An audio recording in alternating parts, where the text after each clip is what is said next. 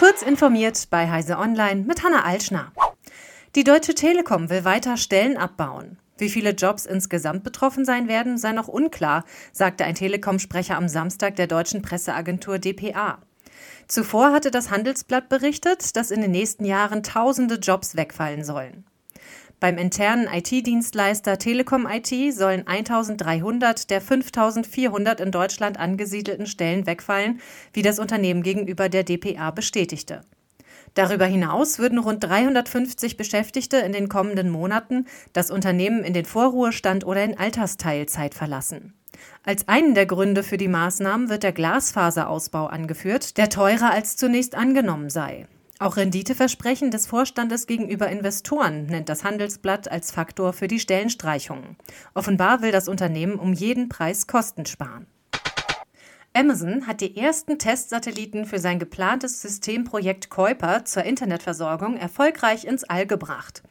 Sie sind an Bord einer Rakete des Typs Atlas V gestartet und wurden in einer Höhe von 500 Kilometern über der Erde ausgesetzt.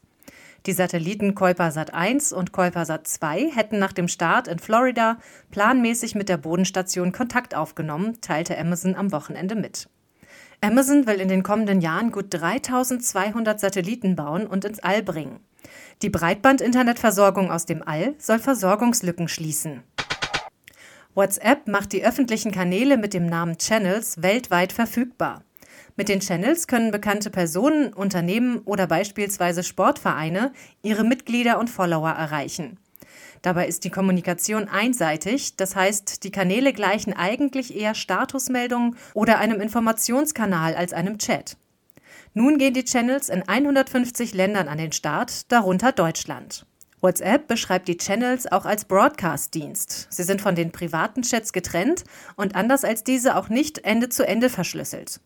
Meta begründet das damit, dass sie ja eine große Zielgruppe erreichen sollen und es um ganz andere Inhalte ginge als bei der privaten Kommunikation.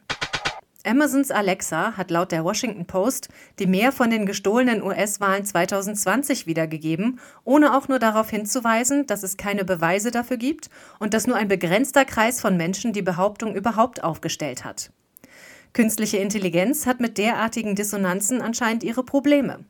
Als Quelle soll Alexa Rumble genannt haben. Das ist eine Videoplattform, auf der vor allem konservative Inhalte teilen. Diese suchten Rumble vermehrt auf, als es Vorwürfe gab, YouTube würde ihre Inhalte zu stark zensieren. Diese und weitere aktuelle Nachrichten finden Sie ausführlich auf heise.de.